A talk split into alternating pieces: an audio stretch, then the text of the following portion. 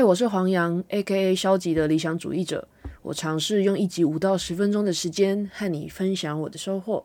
请听神的话，马可福音第一章第二十一节到第二十八节。他们到了加百农，耶稣在安息日去会堂里讲道，那里的人都很吃惊，因为他教导他们时像个有权柄的人，不像律法教师。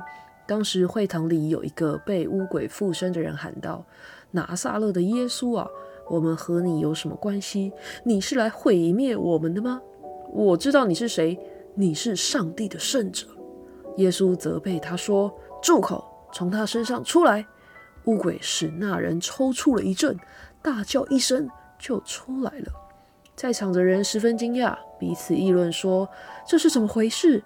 真是充满权柄的新教导啊！竟然连乌鬼都服从他的命令。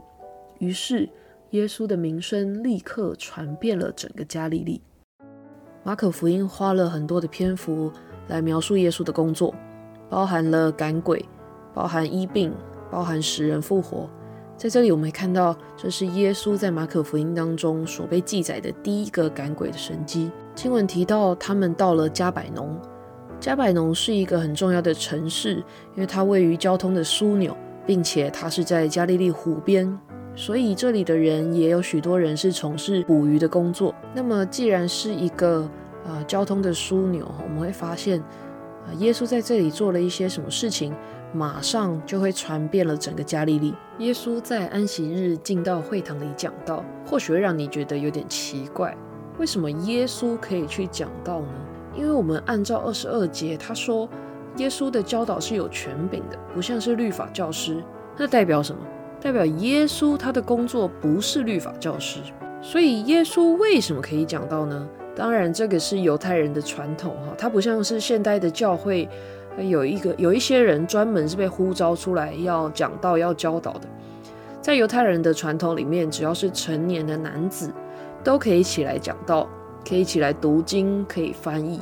耶稣就在这个日子到了会堂来讲道。第二十二节讲到耶稣，他教导的时候像是个有权柄的人，并不像是律法教师。这其实是一个相当讽刺的描述，因为律法教师他们应该是最了解律法，他们讲话理当是最有权柄的。但是耶稣居然比他们听起来还要更有权柄，所以。耶稣是很有说服力的人吗？还是耶稣是更了解律法的人？我想都不是哈，因为我们继续往后看，我们发现，在会堂里面有一个被污鬼附身的人，他讲出了耶稣是谁？耶稣是上帝的圣者。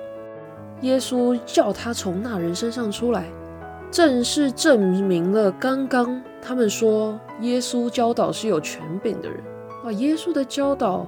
并不只是解释律法上面很有权柄啊，耶稣的教导是行得出来的。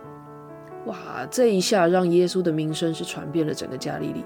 老实说，对我来说这一段是很冲击的，因为一个传道人，他不但是在律法上很了解，他跟上帝的关系足够以让他可以在讲解的时候是有权柄的。这个权柄并不是从人建立起来的，这个权柄是从上帝那里来的。所以，一个传道人必须要非常珍惜这样一个教导讲道的机会，并且这个传道人的生活必须要能够证实他相信，他也能够把他所教导的活出来。这个两者之间的差距，往往是我们现在不愿意进到教会聚会的原因。但是我必须诚实的说，这不应该是我们拒绝进到教会的原因，因为这个权柄是从上帝来的。乌鬼服从谁的命令呢？他可不是服从律法教师的，他是服从那个上帝差遣来的圣子耶稣的权柄。所以对我来说，不管今天这个传道人他在你眼中看来有多不好。我都深信上帝的权柄不会改变。一个人怎么样都没有办法成为上帝，而上帝会亲自选立那些带着尚方宝剑的人，而这个尚方宝剑可是随时会被上帝收走的。传道人必须要警醒，但是，亲爱的弟兄姐妹，如果你因为这样就不去教会，你会失去很多精彩的教导，你会失去很多和其他人彼此相爱的机会。求上帝帮助我们。我们是因为那个传道人很吸引人，很会讲，所以我们才去教会，还是我们单单喜欢那个在背后的上帝？我们一起来祷告。亲爱的上帝，谢谢你，因为你赐下权柄，叫我们在地上的时候可以学你的律法，可以学习你所赏赐的话。求你帮助我们，实在知道这个权柄是你所赏赐的，不是透过人的关系堆积起来的。主啊，让我们许多的时候，我们可以定睛于你，因为你才是这一切的主。你是传道人的主，你是弟兄姐妹的主，你是全地的主，因为这世界上所有的东西都是你创造的。谢谢恩主，因为你爱我们。谢谢你赏赐雨水，让大地复苏。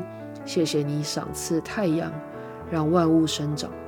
谢谢你赏赐气息，使我们如今可以在你面前敬拜你。谢谢恩主，祷告奉耶稣基督宝贵的名。阿门